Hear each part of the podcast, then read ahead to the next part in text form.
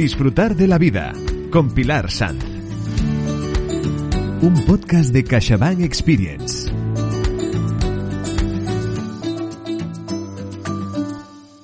CaixaBank Experience, un podcast de CaixaBank para ayudarnos a disfrutar de la vida.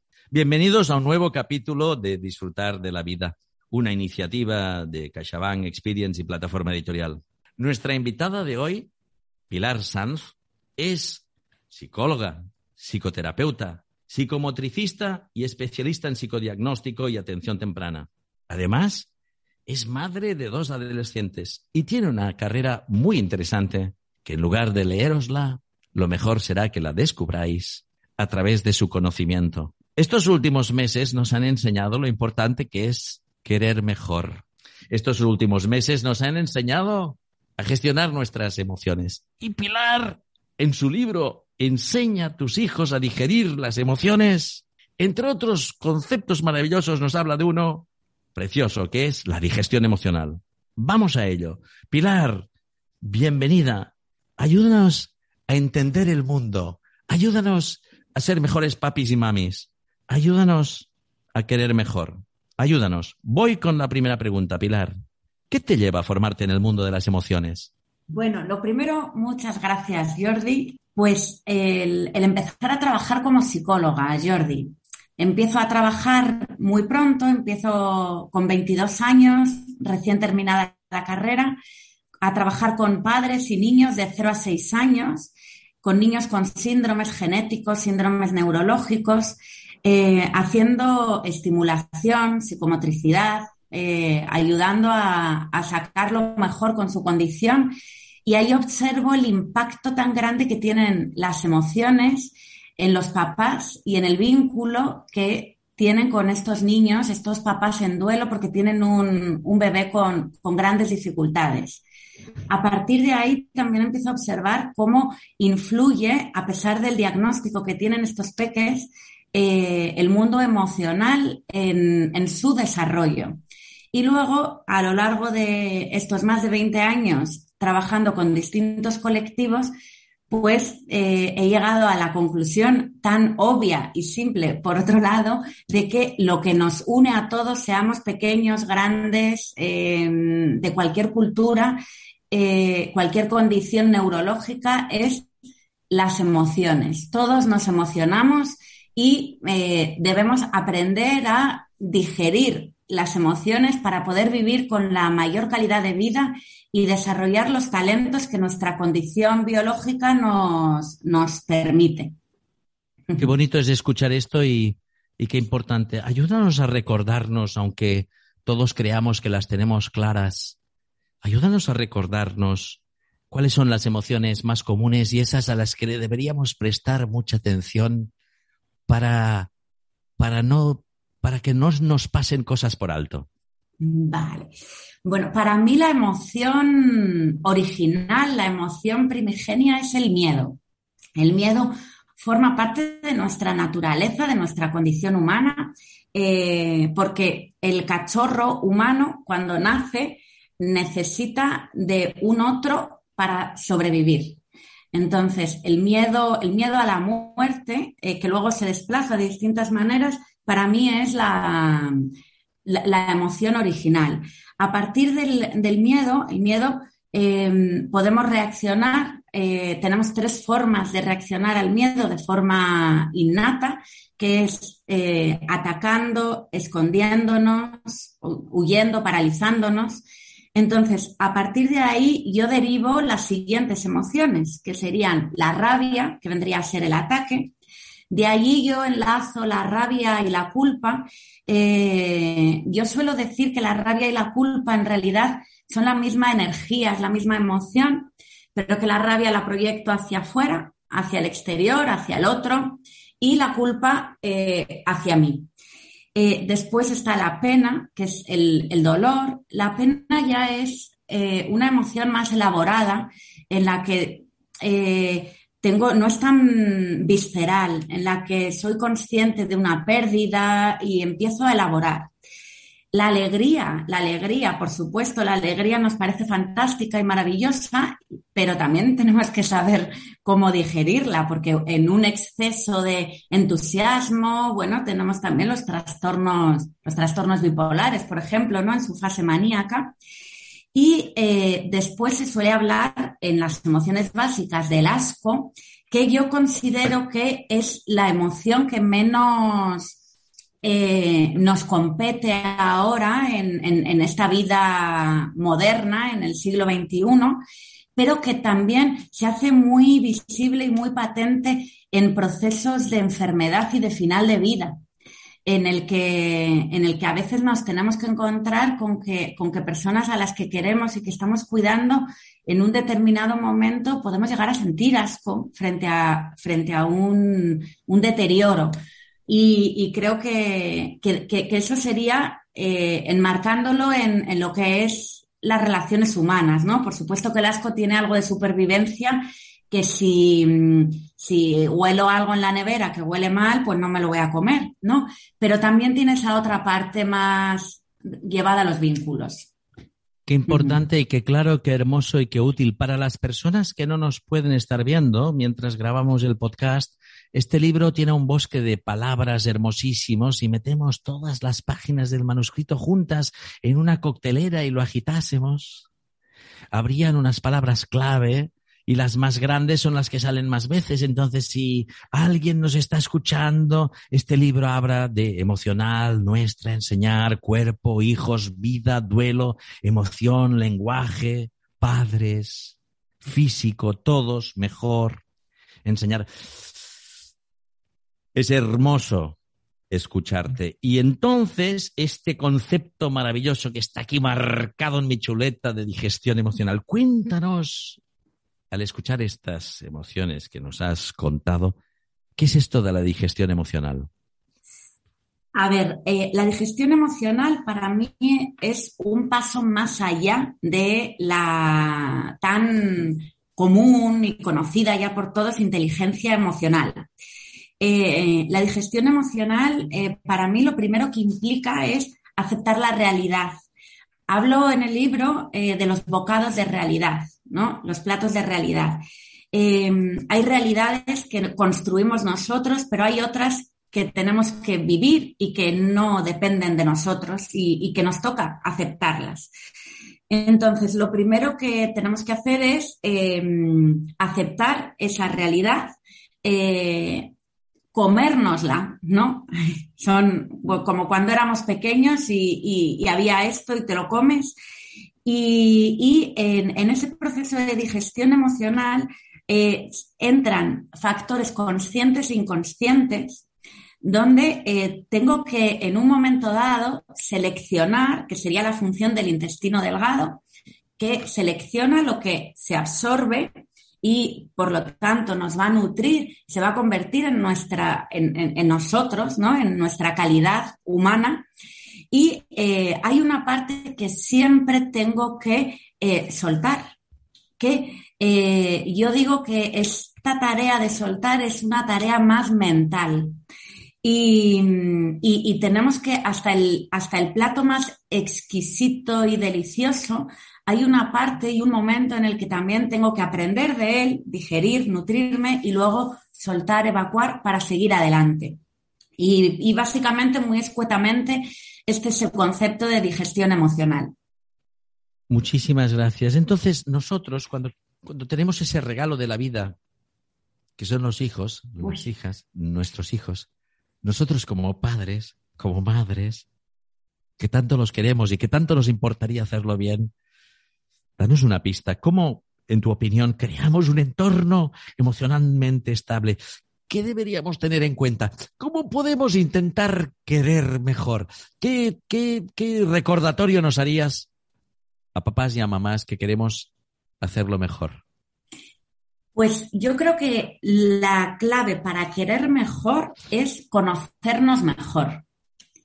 Entonces yo a lo que invito a todos los papás y mamás es a, conocerse, al autoconocimiento, eh, porque el conocernos nos permite diferenciar lo que es nuestro de lo que es del otro. eh, poder, poder hacernos cargo de lo que nos corresponde y vigilar mucho las proyecciones que hacemos y tener en cuenta también que siempre como padres va a estar implicado nuestro narcisismo y vamos a proyectar cositas, por mucho que nos hayamos analizado, eh, eh, eso va a ocurrir, pero ser conscientes de que eso ocurre nos va a permitir verles como personas diferentes y poderles acompañar eh, siendo ellos. Y esto es difícil porque al principio dependen, como hemos dicho, ¿no? Al principio dependen absolutamente para todo. Eh, pero poquito a poco tenemos que ir conociendo también, la otra cosa es conocer cuáles son las necesidades en función del momento evolutivo, las necesidades físicas, mentales y emocionales de nuestros hijos, no las nuestras. Y, y eso sería la clave, ¿no? Y diferenciar también entre deseo y necesidad. Como padres debemos cubrir sus necesidades, a veces también eh, sus deseos, pero fundamentalmente sus necesidades físicas, mentales y emocionales, y eh, no nuestras necesidades ni nuestros deseos. ¿Vale? Es lo más altruista que podemos hacer, ¿no? Ser padres. Es, es ese amor incondicional. ¿Y cuál es el reto?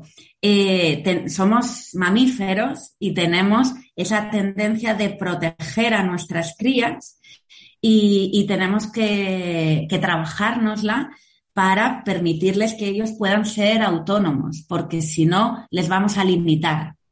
Y ahí vuelvo a la emoción primigenia, que es el miedo, y eh, el poder trascender al miedo, al apego, para, para relacionarnos desde el amor, ¿no? Y eso solo lo podemos hacer conociéndonos. Qué bueno y qué útil y qué bien que en el podcast hay la función de stop, rebobinar, y volver a escuchar, porque las cosas importantes las tenemos que volver a escuchar y lo que has dicho durante todo este rato es importantísimo. Por tanto, concedámonos si hace falta el momento del stop, rebobinar y volver a escuchar. Volver a escuchar es importante, porque las cosas importantes exigen espacio, silencio. Em, Octavio Paz, el premio Nobel de Literatura mexicano, decía sobre la figura de la madre en un poema algo así como pan que se corta con su propio cuchillo, que es una imagen bonita sobre el amor incondicional. Como vuelvo a, la pregunta, al guion de las preguntas, como nuestro objetivo, por tanto, es intentar apoyar a que nuestros hijos e hijas sean felices y autónomos. Y tenemos que, como padres y madres, aprender a digerir nuestros miedos, esa emoción básica tan poderosa y que tanto nos condiciona, ¿Cómo lo podemos hacer nosotros como padres y madres? Eh, ¿Cómo podemos mostrarnos? Y nos podemos mostrar también, nos debemos mostrar los padres, las madres, como personas vulnerables? 100%. Nos debemos mostrar como personas vulnerables porque, porque eso es ofrecerles una imagen de lo real. Si no, eh, eh, se ofrece a los menores, a los niños, una imagen del adulto omnipotente, idealizada. Y como hemos dicho antes, el adulto también siente miedo, también siente rabia, también siente culpa.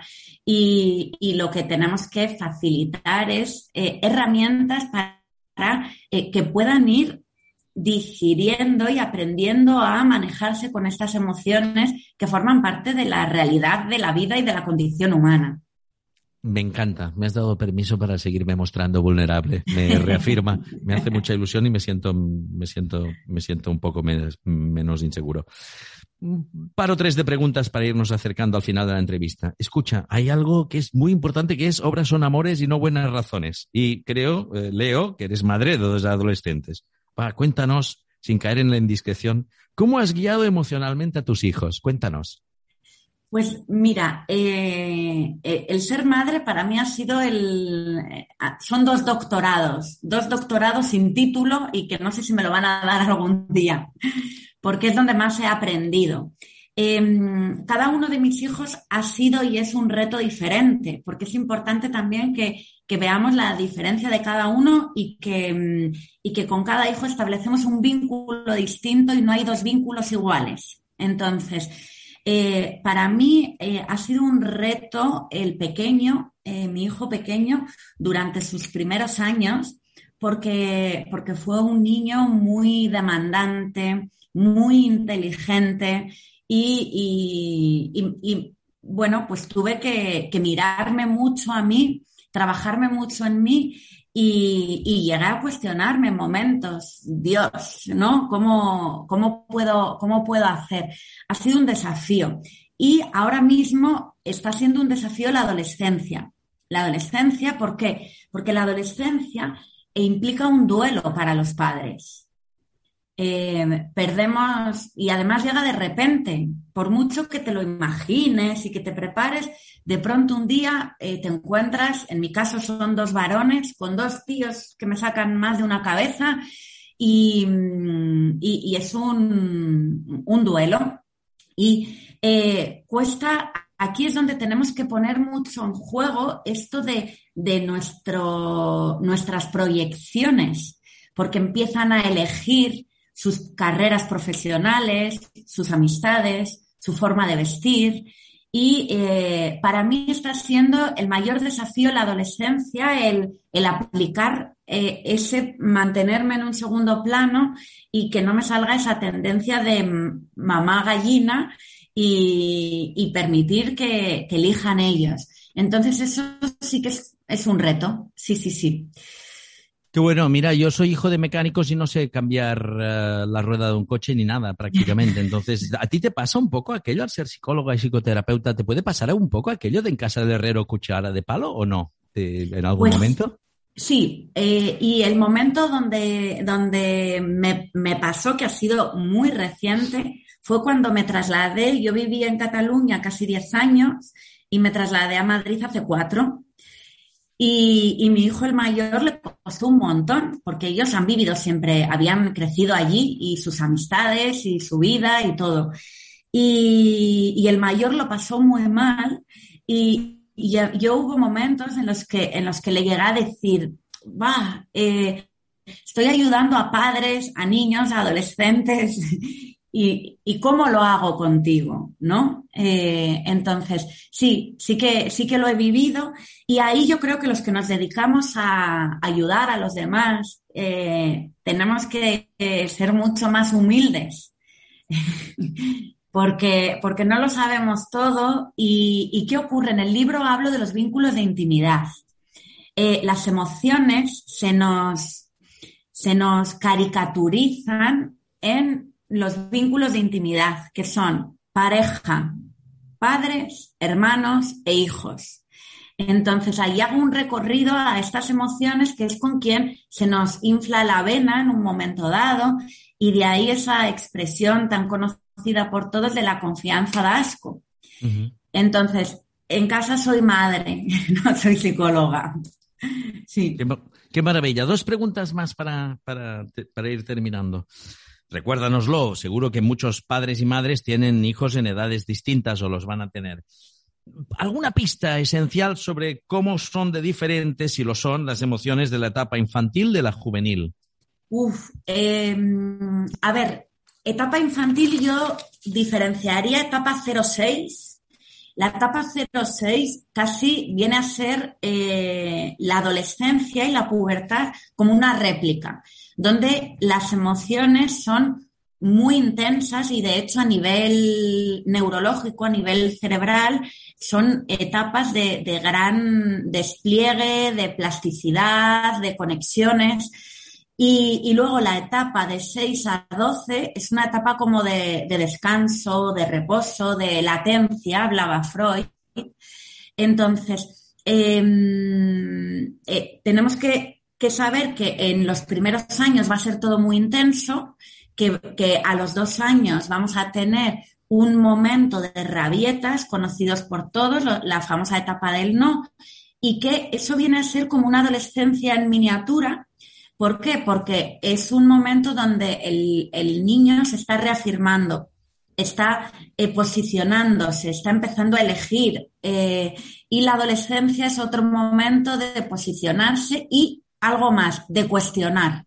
¿no? Eh, y de ver si me puedo identificar con, lo que me han contado en casa y, y, hormonalmente hay un despliegue que también hace que se sea mucho más reactivo, ¿vale? Entonces no tiene nada que ver, ¿no? Pues las reacciones de un adolescente que pueden ser mucho más viscerales y las de un chiquitín que no tiene lenguaje. Eh, y hablo en el libro del lenguaje como la enzima emocional. Entonces va a recurrir mucho más al cuerpo, a la expresión, a, pegar, a gritar, a romper, porque no hay palabra que contiene. Y luego el adolescente, aunque tiene palabra, tiene un batiburrillo hormonal eh, que, dificulta que pueda acceder a ella. Qué maravilla. Y para terminar, em, nos separamos un poco del caso concreto y vamos a mirarnos las sociedades en nuestra, en la que vivimos. Eres experta en terapia sistémica y psicodrama, gestionas grupos de padres y trabajas en colegios, además de ejercer en tu consulta privada y, a través de Symbol, y la gente lo descubrirá al descubrir tu libro. Actualmente, eh, el otro día leía, creo recordar que en España hay la mitad de psicólogos que la media europea, la mitad o un tercio, ¿no? Actualmente, ¿cuál es el estado emocional de nuestra sociedad? Como pregunta final, ¿cómo, cómo, cómo ves, cómo estamos como sociedad? Pues muy mal, Jordi. Eh, de hecho, recientemente he estado en un cole en Zaragoza porque se había suicidado un chaval de 13 años. Entonces, eh, la demanda de mm, la demanda de adolescentes em, con problemas muy graves es brutal. Eh, se está echando mucho la culpa al COVID, al confinamiento, pero realmente el confinamiento y el COVID lo que ha hecho ha sido de lupa, amplificar, amplificar y, mostrar una realidad que ya estaba. Entonces, yo hablo de que trabajo y que doy respuesta a las familias del siglo XXI, y digo lo del siglo XXI precisamente porque es un momento de rapidez, inmediatez, em, intervencionismo, falta de referentes, eh, no hay referentes. Eh, eh, se habla, voy a dar una conferencia en Perú este sábado online y hablan de la sociedad líquida. Me ha encantado ¿no? el, el concepto, ¿no? Es una sociedad líquida en la que no, no hay un referente y eso está dificultando mucho el que eh, se construyan los menores una identidad, porque, porque no, no hay líderes. En, en, el mundo, en la época que más se habla de liderazgo, no hay líderes realmente eh, que, que den unos valores internos estables, no hay solidez. Eh, por otro lado, tenemos la oportunidad de, dar forma y de, de, cuestionarnos muchas cosas que van más allá de la familia, que es de la sociedad completa, ¿no? La familia es un espejo de la sociedad y creo que, que el espejo nos está demostrando que estamos teniendo que parar y reflexionar para ver hacia dónde queremos ir. Qué maravilla. En tu libro, que se abre con un prólogo de, Pilar Jericó, empresaria, escritora, conferenciante y amiga, su libro, No Miedo, lo edité yo cuando trabajaba. Sí, lo sé, yo fui el editor de Pilar Jericó, una persona que admiro mucho. Leo como colofón unas palabras de Pilar Jericó sobre tu libro. Cito a Pilar. Si como padres buscamos que nuestros hijos estén sanos, sean autónomos y felices, este libro es un regalo. Está escrito desde el corazón y desde la sabiduría de una experta que nos acompaña paso a paso en el apasionante camino de la digestión emocional de los padres y de los hijos. Fin de la cita. Yo estoy acostumbrado, hace 33 años que soy editor, y a veces busco en un libro la pepita de oro o el diamante o la esencia del libro, para no hablar solo de metales preciosos. Ah, leo dos líneas de tu libro en la página 81. La palabra si la respiración permite la vida física, la palabra y el desarrollo simbólico nos dan acceso a la vida psíquica. Fin de la cita. Pilar, gracias por nombrar con tanta calidez, tanta claridad, tanta profesionalidad todo aquello que nos importa para ser mejores padres y madres, esto es, para ser mejores personas. Natalia Ginsburg tiene un cuento maravilloso en un libro precioso, Las pequeñas virtudes. Uno de los cuentos se llama Los zapatos rotos y es el vademecum de lo que hacen todos los padres y madres cuando quieren a sus hijos. Me has hecho pensar en un relato muy bonito de Natalia Ginsburg al escucharte. CaixaBank Experience nos ayuda a disfrutar de la vida. Escuchándote, Pilar, la disfrutamos. Te doy las gracias y qué suerte tenemos los que te podamos escuchar, detener, rebobinar y volver a escuchar. Muchas gracias. Gracias, Jordi.